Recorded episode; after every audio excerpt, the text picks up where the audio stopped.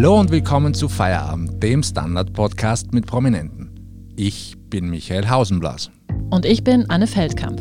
In diesem Podcast laden wir Menschen ein, die Sie wahrscheinlich schon aus Funk und Fernsehen kennen. Heute haben wir den plastischen Chirurgen Arthur Worsek bei uns zu Gast, der vielen als Promi-Schönheitschirurg bekannt ist. Wir fragen ihn, ob die Schönheits-OPs während der Lockdowns tatsächlich zugenommen haben, welchen Wunsch er niemals erfüllen würde und was denn wahre Schönheit eigentlich ist.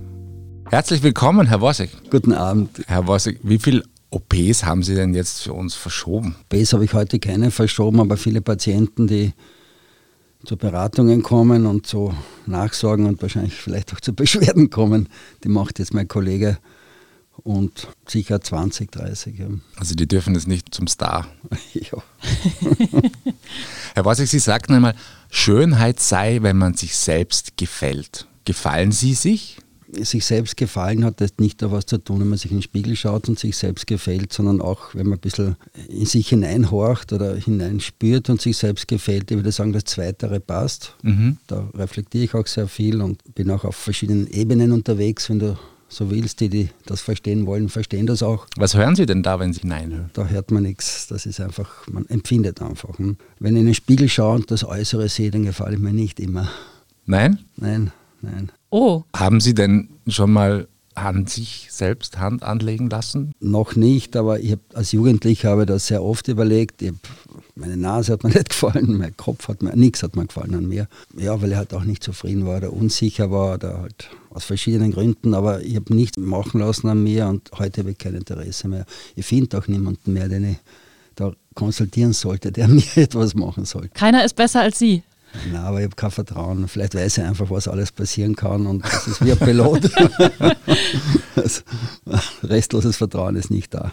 Herr Wassig, was glauben Sie denn, haben plastische Chirurgen für ein Image? Plastische Chirurgen haben das Image des Ferrari-Fahrers, der viel Geld verdient, in einem schönen Haus wohnt, eine Frau mit aufgespritzten Lippen hat, vielleicht ein bisschen bi ist, das ist ja heute auch nicht so unmodern und hat einfach etwas verkörpert, was halt eine Illusion ist. Also das sind die schlimmsten Klischees sozusagen? Das sind die klassischen Klischees. Also ich erinnere mich im Spital, wie ich schon als junger Plastiker bin ich immer ein sehr schönes Auto gefahren, das ist immer vor der Tür geparkt. Ferrari. Ferrari, wenn man nicht leisten können, aber für damalige Verhältnisse. Na, was war es denn jetzt? Audi oder irgendwas. Und wir haben eine Oberärztin gehabt, die wirklich sehr gut war und die ist mit so irgendeinem ganz kleinen Toyota uralten gefahren. Und irgendwann hat man dann einem Patienten gesagt, also die kann nicht gut sein, den kann sich nicht einmal ein Auto leisten. Also die Menschen, die urteilen schon nach dem Äußeren und wir arbeiten ja auch damit als Plastiker, sonst wären wir nicht erfolgreich. Jetzt ist ja so, manche bezeichnen Sie als den Promi-Schönheitschirurgen der Nation. Gehen Sie damit d'accord? Ich kann leben damit, sagen wir so. Ich kann leben damit. Es gibt sicher Leute, denen das nicht so gut gefällt, weil Promi ist ja in Österreich prima C-Promi und auch mit viel Peinlichkeit untermalt das Ganze. Aber anderen taugt das halt wieder, weil sie das Gefühl wenn einer die Promis macht, dann wird er das schon gut machen, sonst würden die ja nicht zu ihm kommen. Und ich kenne kaum einen Arzt, fast aus jedem Gebiet, der sich nicht ein bisschen zu bekuschelt in die Gesellschaft, damit halt auch so ein bisschen promimäßig rüberkommt. Das haben Ärzte so an sich, besonders Wunschmediziner, die Medizin machen, die jetzt nicht unbedingt lebensnotwendig ist. Also aus geschäftlichen Gründen macht man das? Imagegründen, geschäftlichen mhm. Gründen, Eitelkeitsgründen, viele Ursachen. Hm. Würden Sie sich als A dabei bezeichnen?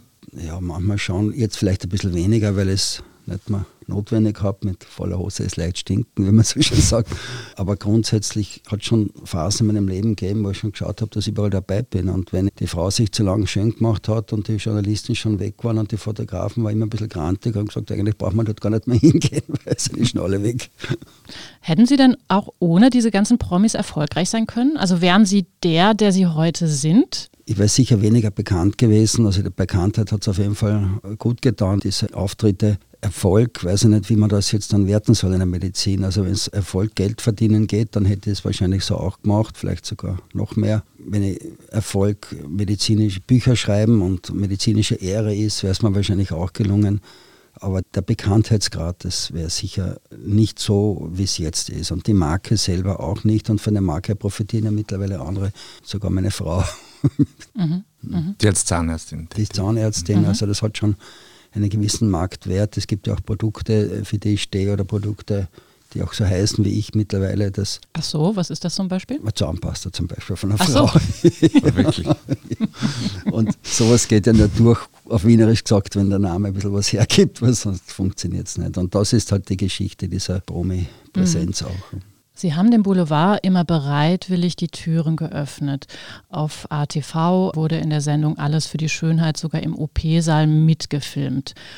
Haben Sie eigentlich noch Geheimnisse? Also meine Selbstreflexionen sind meine Geheimnisse, sonst aber wenig Geheimnisse. Aber ich kann mir erinnern, war sehr junger Plastiker in Los Angeles bei einem älteren Kollegen, der auch sehr bekannt war und der mir irgendwann einmal den Ratschlag auf den Weg mitgegeben hat, wenn du mit den Medien dich einlässt, dann mach alles. Sag nicht einmal ja und einmal nein und das muss ich fünfmal durchlesen, sonst brauchst du gar nicht anfangen damit.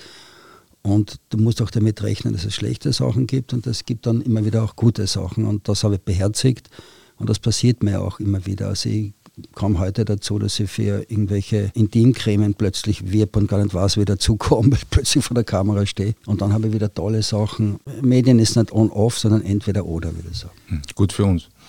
Da können wir jetzt richtig ins Eingemachte. Aber gibt es denn irgendetwas, was Sie vor den Kameras nicht verhandeln würden? Gibt es da irgendwie Tabus für Sie? Hat so jemand wie Sie Tabus? Heute schon, früher weniger. Heute würde ich die Familie rauslassen. Das war früher nicht so, bereue heute fast ein bisschen, weil ich die Familie auch teilweise instrumentalisiert habe. Kinder, Partner, das kommt immer ganz gut natürlich. Das mache ich heute nicht mehr. Und das schaue ich tunlichst, dass das nicht mehr passiert. Sonst aber wenig Tabus. Wie verschwiegen müssen Sie denn beruflich sein? Weil einerseits, es ist ja so, da kommen Menschen zu Ihnen und das sind, sind ja sehr intime Situationen eigentlich, die da entstehen, stelle ich mir so vor. Also ich war noch nicht bei Ihnen. Noch nicht. Ähm, noch nicht. ist es mittlerweile so, dass offener über Eingriffe gesprochen wird oder sind das immer noch so Tabus, über die man ungern redet? Über Eingriffe wird offen gesprochen, aber über diejenigen, die es machen, wird nicht gesprochen. Also es wird über die Eingriffe eher abstrakt gesprochen. Und natürlich ist niemand dabei und niemand war noch bei mir. Aber das Thema Schönheitschirurgie von oben bis unten ist jetzt kein Tabuthema mehr. Das ist gesellschaftlich, soziokulturell, würde ich fast sagen, in Österreich zumindest und auch im Umland anerkannt. Aber diejenigen, die es machen, die hängen das nicht unbedingt an die große Glocke. Wobei sich so ist mein Gefühl, doch einiges verändert hat. Also es ist, glaube ich, vor 15 Jahren noch anders gewesen. Also da wurde noch nicht mit so einer Selbstverständlichkeit geredet über, ich habe mir was machen lassen. Das ist doch anders, oder? Das hat sich definitiv geändert. Teilweise, wie ich vorher gesagt habe, weil es einfach gesellschaftlich ein Thema ist, das mittlerweile anerkannt wird, dass teilweise Ja. so weit geht, dass fast ein gewisser sozialer Druck auch besteht. Das heißt, wenn heute die nicht schön ist, dann muss man sich schon einmal auch das gefallen lassen und sagen, lass dir das doch machen. Das war früher nicht der Fall, sondern früher jetzt Kassen, Entschuldigung, lass das, das passt ja eh gut. Das Zweite, was sich geändert hat, ist, dass wir heute nicht mehr in die Öffentlichkeit gehen oder nicht mehr so aktiv, so alles natürlich und man sieht nichts, sondern man kann heute ruhig schon ein bisschen damit werben und auch in der Öffentlichkeit sich präsentieren, dass man das, was man macht, auch gesehen wird. Das ist teilweise schon ein bisschen ein Statussymbol, gewissen Gesellschaftsschichten zumindest.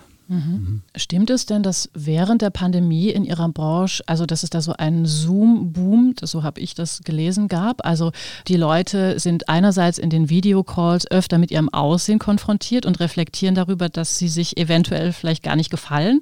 Und andererseits können sie sich im Homeoffice verschanzen, wenn es dann sozusagen ans Absitzen geht. Wir haben schon gespürt, dass diese Lockdown-Geschichte auch bei uns ein bisschen was verändert hat. Ich sehe das jetzt gar nicht so auf die Video-Zoom-Geschichten hin. Also Da ist eher wichtig, wie stellt man die Kamera ein und macht man über das iPad und schaut runter oder über den Computer und schaut drauf. Da gibt es andere Tricks, sondern Leute sind zu Hause, beschäftigen sich mehr mit sich, haben vielleicht Ängste. Ja, wenn ich den ganzen Tag zu Hause bin und fünfmal beim Spiegel vorbeigehe, fühle ich mich anders, als wenn ich in der Arbeit bin und abgelenkt bin. Gewisse Unzufriedenheit, viele ein bisschen Depri auch und da kommen natürlich bald einmal so Körperbildstörungen oder eine gewisse Unzufriedenheit mit seinem Körper zutage. Viele haben zugenommen. Wir spüren das schon, ja, dass viele Leute kommen, unzufrieden sind. Ich sehe das aber eher phasenspezifisch.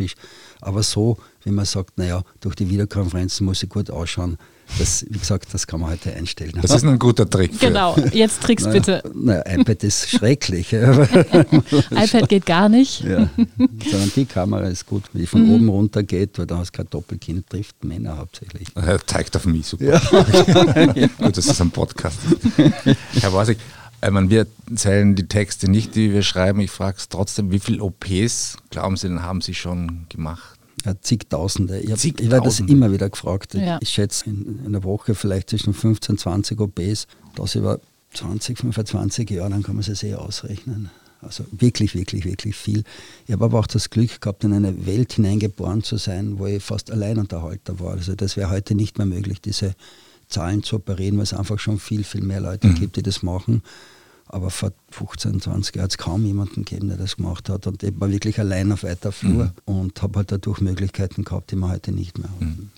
Was lehnen Sie denn ab? Also welche Wünsche würden Sie einer Kundin, einem Kunden nicht erfüllen? Gibt es sowas? Ja, gibt sehr oft sogar. Es ist ja auch ein bisschen mein Ruf, der was er gemacht hat, alles teilweise Selbstschutz, wenn ich das Gefühl habe, dass ich mit jemandem kommuniziere oder jemand vor mir sitzt, der mir nicht ganz geheuer ist, würde man sagen, ohne mehr ins Detail zu gehen, der vielleicht irgendwie psychisch überlagert ist oder der sonst irgendwie auffällig ist, Leute, die Vorstellungen haben, die nicht erfüllbar sind und aber oft auch ethische Sachen. Also sei es jetzt einfach, dass ich das Gefühl habe, der hat das Geld nicht, ich mache das nicht, ich schaue um das Geld, jetzt, dann, wo holst du das her? Ja, und ganz ehrlich, ein bisschen Sympathie, Antipathie spielt auch mit, weil das, was wir machen, Kampf und Kampfsport, das Matchmaking muss passen. Also wenn das nicht passt, zwar kein Kampf, aber es muss trotzdem passen, dann ist es ja meistens beidsetzen. Also dass, wenn ich kein gutes Gefühl habe, kein sympathisches, hat es der andere meistens auch nicht.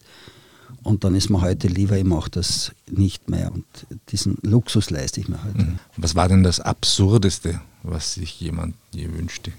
Ja, also drei Ohren oder? So, nicht drei Ohren, aber das sind schon Sachen, also wo man dann schon in die Täterschaft hineinkommt, nicht mehr in, aus der Helferschaft in die Täterschaft hinein, irgendwelche also Patienten, die vielleicht sich komplett verändern wollen oder ein anderes Geschlecht haben wollen und das völlig übertrieben dann darstellen wollen. Also es gibt schon Dinge, die ich früher gemacht habe, die ich heute nicht mehr machen würde. Also da gibt es schon auch einen psychologischen Faktor, einen starken. Ganz extrem. Wir reden ja von Körperbild und Körperbildstörungen. Das ist ja kein Krankheitsbild, wenn man so will. Das hatte jeder einmal, je nach Laune und je nach Lebensphase oder Tagesverfassung manchmal sogar. Aber Körperbildstörungen sind häufig auch ein Symptom einer tiefer liegenden Erkrankung. Wir haben Psychopathen, wir haben Borderliner, wir haben mhm. Histrioniker, wir haben Narzissten, wir haben alle möglichen Leute, die bei uns reinschneiden mit Körperbildstörungen und wo man dann schon ein bisschen ein Gefühl haben muss, ist da mehr dahinter oder ist das wirklich nur, ich bin nicht ganz zufrieden mit mir. Mhm. Das heißt, Sie werden auch mit Aggressionen konfrontiert? Auch mit Aggressionen konfrontiert, besonders wenn man etwas nicht macht, interessanterweise. Ja, das ist dann oft viel schwerer zu kommunizieren, wie wenn man etwas macht. Also da kriegt man dann mit der Zeit schon ein ganz mhm. gutes Gefühl heraus, wenn man die Leute los wird wieder. Mhm. Wie gehen Sie denn mit Reklamationen um? Eine Nase kann man ja nicht umtauschen, oder? Eine Brust. Oder? Außen kann man nicht umtauschen. Das Erste, was bei einer Reklamation ist, ist reflexartig, immer, dass man mal nachdenkt, habe ich irgendwas falsch gemacht oder hätte ich was besser machen können. Mhm. Das ist wie überall, wie in einer Trennung. Sucht man auch zuerst einmal die Schuld an sich. Ach so. man entwickelt automatisch, das reflexartig. Aber dann denkt man natürlich schon weiter und versucht hat, das irgendwie gut zu machen und zumindest den anderen auch zu verstehen. Also das Schlimmste ist, wenn man Schuld zuweist oder sagt, bitte, das schaut eh gut aus, dabei schaut es nicht gut aus. Solche Dinge darf man nicht machen. Man muss halt immer wissen, dass man jemanden versichert, der für sich selbst das Maß der Dinge ist und nicht ich bin das Maß der Dinge. Das heißt, wenn einen Busen macht, der aus meiner Sicht gut ausschaut und diejenige ist nicht zufrieden, dann muss man selber zumindest einmal einen Vorwurf machen, hätte ich die überhaupt angreifen sollen, habe ich da vielleicht irgendwas übersehen oder halt einfach halt reinbeißen und sagen, okay, komm, machen wir es ein bisschen größer, kostet nichts und einfach schauen, dass das Ganze im Guten ausgeht. Und Was heißt kostet nichts? Kostet nichts heißt das. Also mache ich das so. kostet, okay. Das sind ja Dinge, da, da geht es ja dann häufig auch um Geld und um viele mhm. andere Dinge. Mhm. Mhm. Haben Sie eine Lieblings-OP? Nein, das habe ich nicht, weil ich auch oft gefragt, das ändert sich immer wieder. Das ist, was ich gerade gern mache und was halt gerade so viel reinkommt oder wo ich mich gerade weiterentwickle, das mache ich momentan gern, aber es gibt jetzt eigentlich nichts, wo ich sage, das mache ich besonders gern. So groß ist mein Feld nicht. Das ist an einer Hand oder an zwei Händen abzuzählen, unsere Operationen. Und, was ja. ist momentan? Jahreszeitlich ist immer Busen, Fettabsaugung um die Zeit sehr viel. Im Herbst rein ist dann sehr oft Gesichtsoperationen, Facelift nimmt immer mehr zu weil die Leute älter werden und halt die Babyboomer langsam in die Hängebäckchen hineinkommen. mir. ja. Und ja, das ändert sich halt jahreszeitlich und auch ein bisschen trendmäßig, was halt gerade in ist. Zeitlang war es dann dieses ganze Fett aufspritzen, Popo wird immer größer und es gibt halt immer so Phasen, die man mitspielt. Auch Was würden Sie denn von sich selber sagen? Was können Sie denn am besten? Ich kann das nicht sagen. Ich glaube, am besten kann ich reden. Würden Sie sich dann eher als Handwerker oder als Künstler bezeichnen? Als Handwerker. Mein Beruf als Kunst zu bezeichnen ist lächerlich, wird irrsinnig gern gemacht und demonstriert durch Kunstwerke, die da herumtun. Ich sage immer, Künstler ist jemand, der ein Blatt Papier hat oder nichts hat und aus dem was macht. Wir haben ja etwas. Wir haben schon was Vorhandenes. Wir haben einen Menschen, der dahinter steht. Wir haben Vorstellungen. Also wir sind eher ja, Menschenversteher und Frauenversteher oder Männerversteher oder was auch immer und versuchen halt irgendwas zu erfüllen, was hineinpasst auch und dem entspricht, was sich der vorstellt. Aber ein Künstler, der irgendwas macht oder kreiert, also wirklich nicht. Ja. Aber es gibt ja gute und schlechte Handwerker. Was macht denn den Guten aus? Der Flow macht den Guten aus. Das heißt, wenn du die Dinge, die du machst, automatisiert machst und mhm. über viele Dinge nicht mehr nachdenkst, das ist halt dann einfach die Erfahrung und auch der Grund, warum man in einem Handwerk, wenn man älter wird, ja nicht unbedingt schlechter wird. es gibt ja andere Dinge, wo man schlechter wird. Aber in einem Handwerk gehen dann viele, viele Dinge von selber, von der Hand dann automatisiert und machen wieder Platz für Neues. Also man entwickelt sich ja immer weiter, entwickelt mich genauso weiter. Es ist nicht, dass ich stehen bleibe. Aber entwickle mich weiter, weil früher war eine Naht für mich was Anstrengendes und so entwickelt man sich halt immer weiter und viele Dinge werden immer automatisierter und damit hat man wieder Platz für neue Erkenntnisse mhm. oder neue mhm. Verwirklichungsmöglichkeiten oder was auch immer. Wie bleibt man denn eigentlich am Stand der Dinge? Also machen Sie Fortbildung oder wie? Fortbildung ist wie in jedem Beruf wichtig. Man liest, man hört. Die Patienten sind ja selbst fortgebildet. Das ist ja in der heutigen Zeit nicht so, dass man den Leuten was erzählt. Die erzählen mir oft Dinge. Haben sie das schon gemacht oder haben sie das schon gehört? Na, dann gehst du, warte, komm gleich, ich muss kurz was machen und schaust draußen schnell im Handy nach, was Ach. das ist. also ich hoffe, ich plaudere nicht zu sehr aus dem Kästchen. Natürlich muss man sich fortbilden und in meinem Alter ist man dann halt natürlich auch schon, macht schon Gutachten und verschiedene andere Sachen. Da ist man zwangsläufig, muss man sich immer wieder mit Sachen beschäftigen und so bildet man sich fort. Ja. Mhm.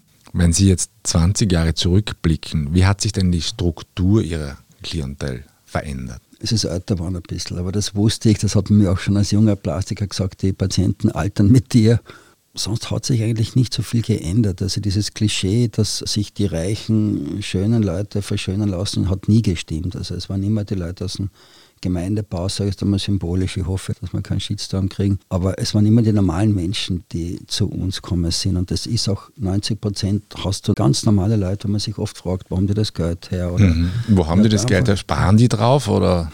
Ja, oder sie kriegen es von jemandem oder sparen. Oder manche machen natürlich auch Schulden dafür. Mhm. Aber es sind hauptsächlich normale Menschen. Okay. Zu mir. Ganz der normale 0815. Und Was das war vor 20 Jahren so und das ist heute auch so. Das hat sich nicht geändert. Mhm. Was mhm. sind denn so die Einstiegspreise? Ich habe keine Ahnung. Bei den Jungen interessanterweise höher, weil die Jungen wollen mhm. meistens am Busen und der kostet mal 4.000, 5.000 Euro. Mhm. Pro Stück? Na, schon für beide. Und die Älteren oder im mittleren Alter fängt man halt dann einmal mit Botox und Unterspritzungen an. Das ist dann billiger, das kostet 300, 400 Euro. Das mhm. ist ja fast gemein, dass die Jungen mehr zahlen müssen als Einstieg wie die Älteren. Aber wie sieht es denn mit Männern aus?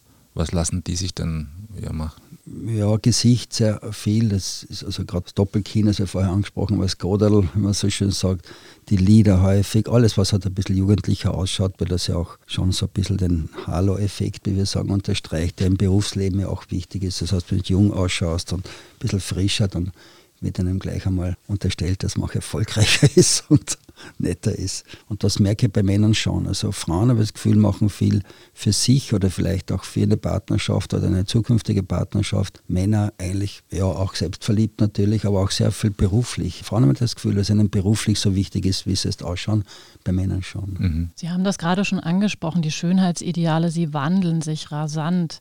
Wie haben die sich denn so seit Ihrem Beginn in der Branche geändert? Also Sie können ja auch schon einen Zeitraum überblicken. Also sahen zum Beispiel vor 20 Jahren die Wunschnasen und die Wunschbrüste anders aus als heute?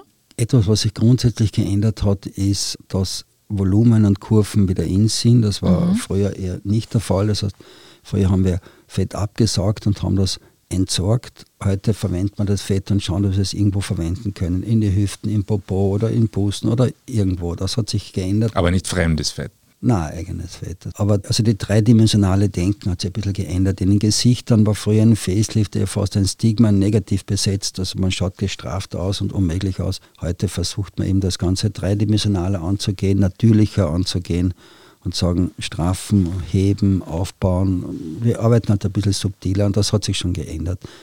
Aber es sind jetzt keine weltumwerfenden Änderungen passiert. Mhm. ja. Also das heißt, die Kardashians haben nicht irgendwie alles komplett über den Haufen geworfen? Na, das nicht, aber sie sind schon Influencer. Natürlich, die Medien ist ein ganz ein wesentlicher Teil, also für das Schönheitsideal fürs Momentane. Und da keine Kardashians und die Jennifer Lopez und, und wie es alle heißen. Natürlich haben einen Trend losgetreten, der halt mehr Kurven zugelassen haben. Kommen dann Menschen zu Ihnen mit Bildern und sagen, so möchte ich aussehen? Ja, kann man auch. Es gibt mhm. Leute, die irgendwie Celebrities-Bilder kommen und so ausschauen wollen, dass dann läuten alle Alarmglocken mhm. normalerweise mhm. schon bei mir.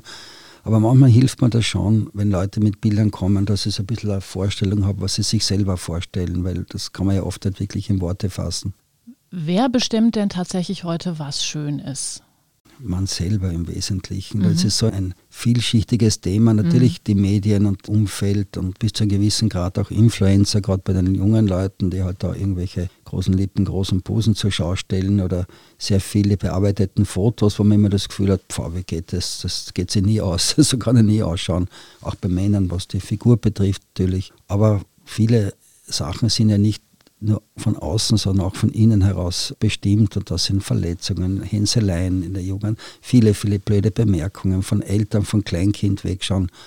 Und wenn man da ein bisschen nachhakt, glaubt man nicht, was da zutage kommt. Und ich glaube, dass das ein viel größerer Teil des Wunsches nach Veränderung ist, als das, was von außen hereinkommt. Dass es von innen was in der Seele schon drinnen ist und wehtut. Hm. Das heißt, Sie sind dann psychologisch auch in die Richtung tätig, dass sie jemanden davon überzeugen können, zu sagen, eigentlich brauche ich es eh nicht. Wenn jemand kommt, dann ist es schwer umzudrehen, aber natürlich versucht man oft zu sagen, lass es lieber. Und es gibt auch schon immer wieder Leute, auch die sich nicht sicher sind und eigentlich die Bestätigung eines Fachmanns haben wollen, dass das eh noch passt mhm. alles. Hm? Die einfach nur kommen, um sich bestätigen zu lassen. Und das sind dann Leute, die trifft man dann oft irgendwo Jahre später und sagen, ma super, damals ich war dort und sie haben das nicht gemacht, das war super. Oder meine Freundin war dort und sie haben sie abgeraten.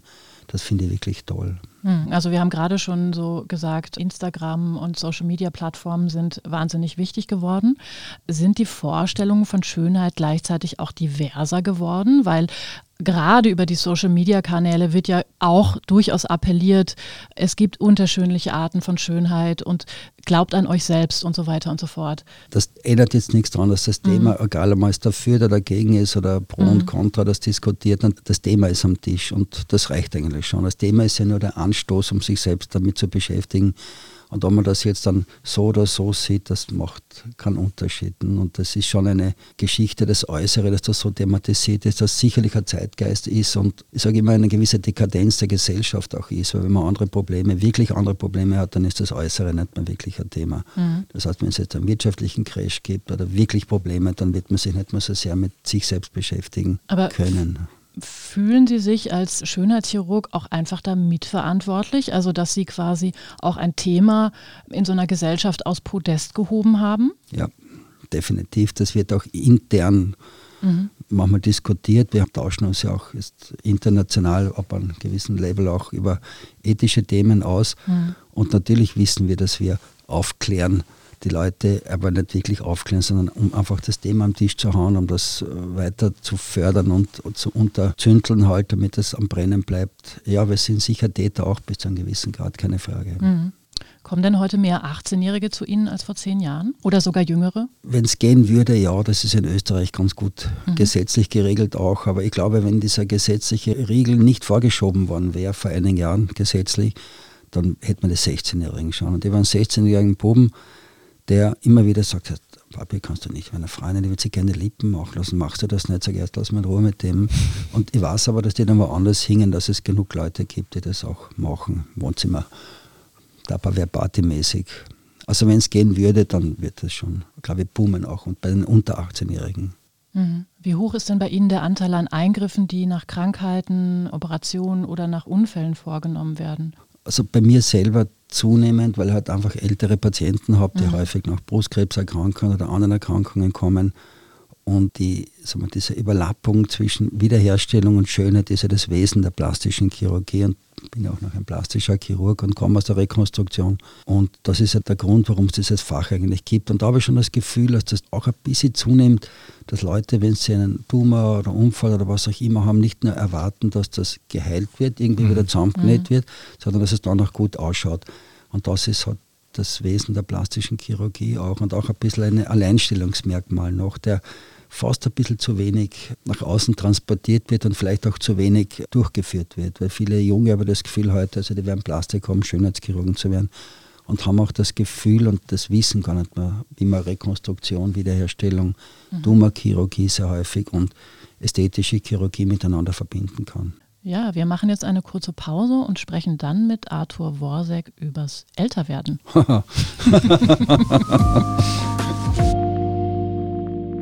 Guten Tag, mein Name ist Oskar Bronner.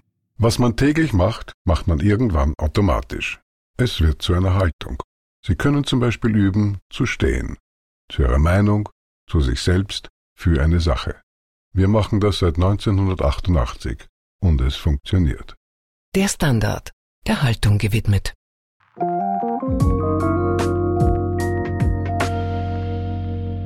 Und wir sind schon zurück mit Arthur Worsek. Herr Worsek, wie geht es Ihnen denn mit dem Älterwerden? Sie sind jetzt, ich glaube, 61. Ja. also gut. Dem Lachen ja. nach geht es Ihnen gut. Ja. Naja, man muss sich beschäftigen mit dem Älterwerden. Natürlich ist das Älterwerden, also von selber wird man nicht zufrieden älter. Man muss ein bisschen sich anderweitig beschäftigen, man muss akzeptieren, dass seine Rolle in der Gesellschaft eine andere ist, dass man anders gesehen wird, dass man selber glaubt. Ich sage immer, dass dieser Jammerei der Älteren heute, das sagen sie, werden von den Jungen nicht mehr anerkannt, ist hausgemacht, weil wenn man älter ist und auf jung macht, dann darf man sich nicht wundern, dass die Jungen den Kopf beuteln. Und ich bin ein Vater, der halt spät Kinder gekriegt hat und ich habe das Spiegelbild. Also wenn ich mir heute einen Hoodie anziehe, wo irgendwas draufsteht, genieren sich alle drei Kinder für mich und sagen, das Papi, was, bitte sich da was Gescheites an. Also man muss sich einfach seiner Rolle bewusst werden und das kann man weder durch körperliche Aktivität und ich bin so fit und so gut machen und wettmachen, wenn man älter wird, wird man älter. Aber wenn man auch die Vorteile des Älterwerdens transportieren möchte, dass man eine gewisse Seniorität auch darstellt, dass man vielleicht ein bisschen weiser wird in seinen Ratschlägen, die man weitergibt oder in seinem Auftreten, in seiner Toleranz Dingen gegenüber, daran muss man arbeiten, das kommt nicht von selber. Und es ist jeder gut beraten, das zu machen, weil sonst tut das Älterwerden weh. Mhm. Ihre Frau ist, glaube ich, 27 Jahre jünger als Sie. War das ein Problem für Sie? Für mich weniger. Na, aber es gibt ja so die Menschen, die dann mauscheln sozusagen da. Ja, das merkst du, wenn du mittendrin bist, merkst du es nicht oder du willst es nicht merken. Aber ich thematisiere das schon manchmal. Also wenn wir heute irgendwas anschaffen, dann sage ich, Schatzel, das wird einmal dir kehren und das willst du nicht hören. Aber mhm. ist die Tatsache mhm. einfach. Aber ich glaube, wir leben in einer Zeit des Jetztseins und des Jetztlebens, weil ich keiner weiß, wie es weitergeht. Und das kommt so einer Beziehung mit so einem Altersunterschied ganz gut entgegen, wenn man nicht 20 Jahre vorausdenkt. Keiner weiß, was wird in 20 Jahren werden. Mhm. Momentan ist die Stimmung ja so, dass wir nicht einmal wissen, ob die Welt noch steht in 20 mhm. Jahren. Müssen aber beide so sehen, damit es funktioniert, oder? Beide so sehen, ja.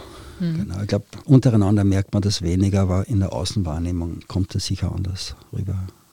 Sie arbeiten ja mittlerweile auch mit Ihrer Frau zusammen. Hat sie eigentlich andere Vorstellungen von Schönheit als Sie? Wir reden über Schönheit nicht, das mhm. hat sie auch, glaube ich, nicht, aber sie hat eine andere Herangehensweise zur Arbeit. Mhm. Und also Psychotherapie-Sitzung jetzt. und gratis sie, aber. gratis, ja.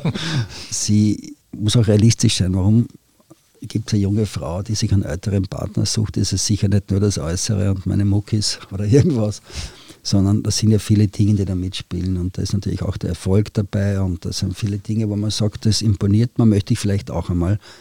Und wo wir uns schon stark unterscheiden, ist in der Herangehensweise zum Erfolg. Sie ist auch sehr erfolgsorientiert und möchte auch weiterkommen. Sage ich mal, deswegen hast du einen alten genommen. Aber sie macht es halt auf ihren Weg und so sehr sie mir am Anfang, glaube ich, dankbar war, dass ich ihr Ratschläge gegeben habe. Sagt, Schattel, mach das so oder mach das so. So sehr gehe ich jetzt am Nerv, glaube ich, wenn ich Ratschläge gebe. sie hat ihren eigenen Weg gefunden und das hält die Beziehung auch munter. So, so.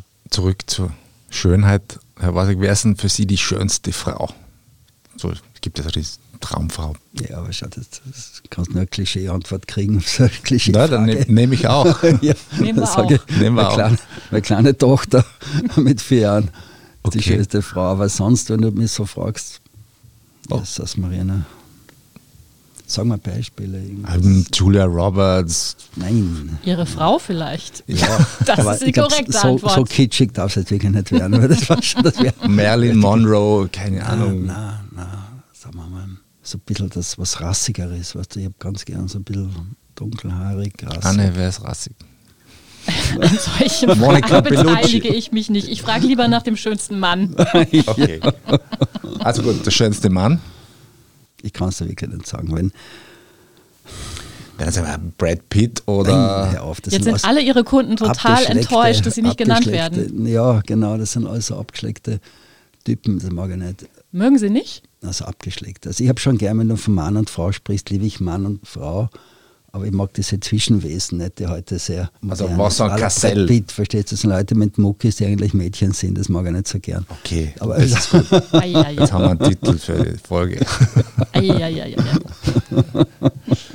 Okay, zu seriöserem. Äh, Sie wollten einmal Schriftsteller werden, haben sich als junger Mann auch sehr mit Spiritualität beschäftigt, tun Sie immer noch. Vor zwei Jahren haben Sie dann ein Buch mit dem Titel Deine Nase kann nichts dafür, wie wir uns vor dem Schönheitswahn retten, geschrieben. Wie retten wir uns denn vor dem Schönheitswahn? indem wir schlicht und einfach ein bisschen weniger beschäftigen mit der Schönheit und hat schauen, dass es noch andere Dinge gibt. Die Schönheit ist der Körper, wenn wir vom Spirituellen reden und das rein körperliche ist ja aufs Gesamte gesehen ja wirklich nur ein kleiner Teil unseres Selbst. Und es gibt Wahrnehmung, es gibt das Unterbewusstsein, es gibt auch vielleicht wirklich was Spirituelles, das jeder für sich anders empfinden kann, über Kunst, über Musik, über Literatur, über Natur, über Familie, was auch immer. Und wenn man sich ein bisschen bewusst ist, dass das rein körperliche wirklich nur eine ganz eine Mini-Geschichte seiner selbst ist, dann denkt man automatisch ein bisschen weiter weg von sich. Und das würde schon reichen, dass man weniger zweifelt an seinem Äußeren, indem man es einfach relativiert, wenn man einfach die Perspektive ändert ein bisschen auf sich selbst. Aber ist das schlecht fürs Geschäft für Sie? Das können Sie Was sich soll jetzt leisten zu sagen? ne? Ich wollte es sagen, aber ich dachte, das kann ich nicht sagen. Jetzt hast du es gesagt. Welche Rolle spielt denn Geld für Sie? Sie dürften ja ganz gut verdienen. Wie wichtig ist Geld für Sie? Ja, Geld ist immer wichtig, wenn man es nicht hat oder wenn man sich Dinge kaufen möchte, die man sich nicht kaufen kann. Ich lebe keinen Luxus, ich habe keine teuren Uhren, ich fahre normale Autos, aber ich kann mir eine normale Uhr leisten und ein normales Auto leisten und was man am meisten ausgibt, sind Kinder, Ausbildung für Kinder.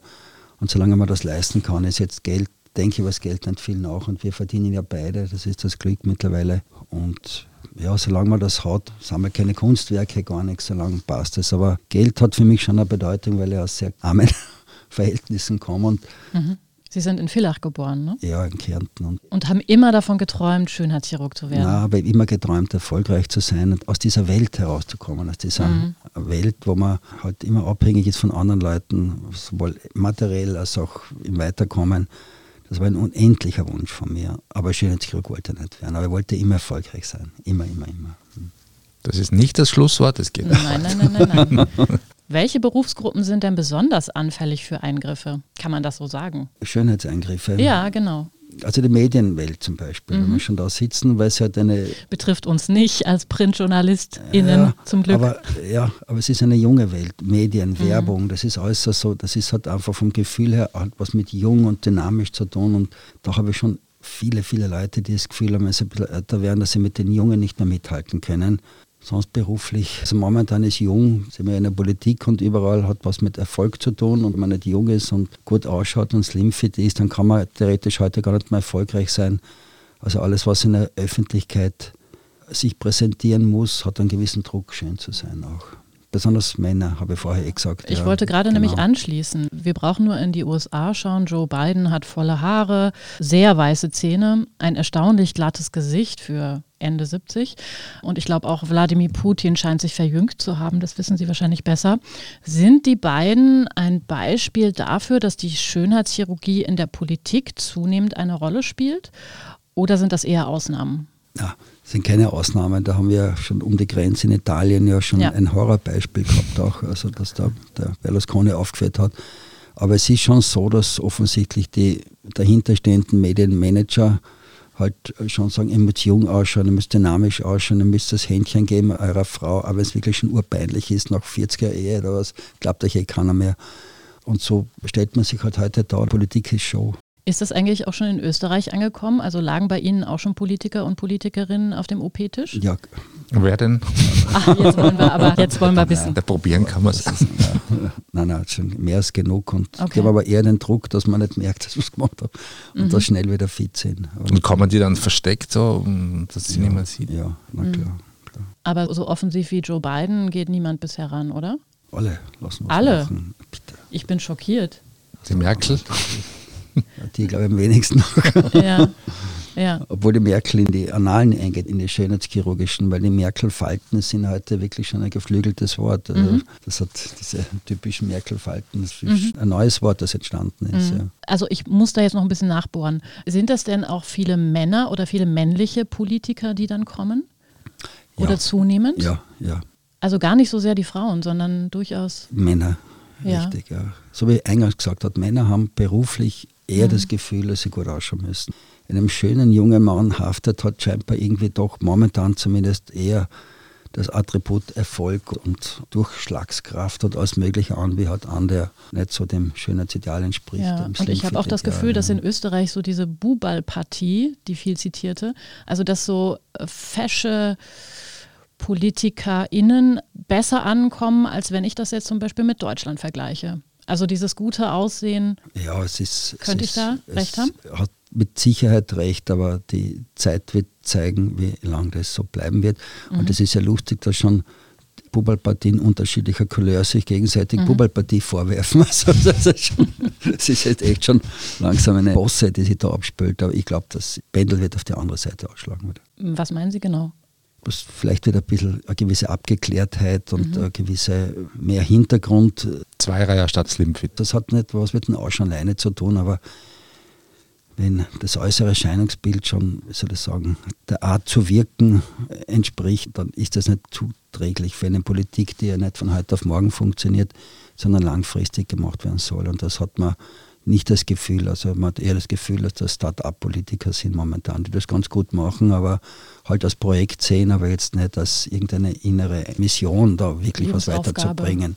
Definitiv nicht. Das sind Start-upler, die das Projekt so gut wie möglich machen, auch so, dass sie sich am Ende selber auf die Schulter klopfen können.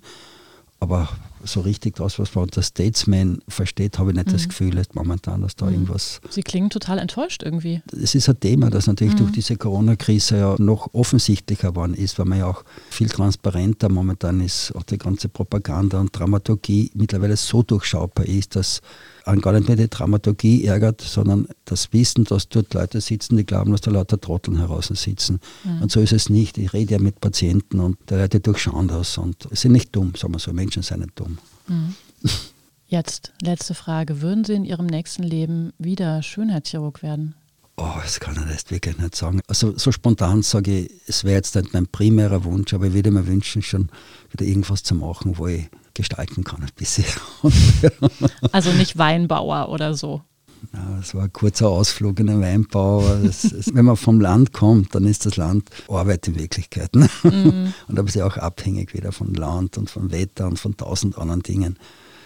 Na, so wie ich das jetzt mache, gefällt mir ganz gut. Und weil du vorher Schriftsteller angesprochen hast, das ist etwas, was nach wie vor in meinem Kopf ist. Also irgendwo, wo du völlig frei und ohne Grenzen dich weiterentwickeln kannst, könnte ich mir gut vorstellen. Was werden das? Lyrik oder Liebesroman oder Ja, was, es kann es Krimi. Ja, Lyrik, glaube ich, ich bin nicht so Lyriker, bin ich nicht, aber Liebesroman bin ich auch nicht, aber irgend, ein Thriller? ja, Ein Thriller. keine Hinter Ahnung. den OP-Hauben. Genau. Oder irgend sowas. The Ein scenes. Aufdecker. Ein Aufdecker. Genau. Das Skalpell des Schreckens. ja, siehst du, das gefällt mir Okay, genau. gutes Schlusswort. Vielen Dank, lieber Arthur Worsek, für Ihren Besuch. Bin schon Dankeschön. gespannt, wann und wo wir uns wiedersehen. Ja. Vielen Dank auch Ihnen, liebe Hörerinnen und Hörer, fürs Dabeisein. Wenn Sie auch unsere nächsten Folgen nicht verpassen wollen, abonnieren Sie uns am besten bei Apple Podcasts oder Spotify. Unterstützen können Sie uns mit einer 5-Sterne-Bewertung. Das war Feierabend, der Standard-Podcast mit Prominenten. Tschüss. Und ciao. Danke, danke.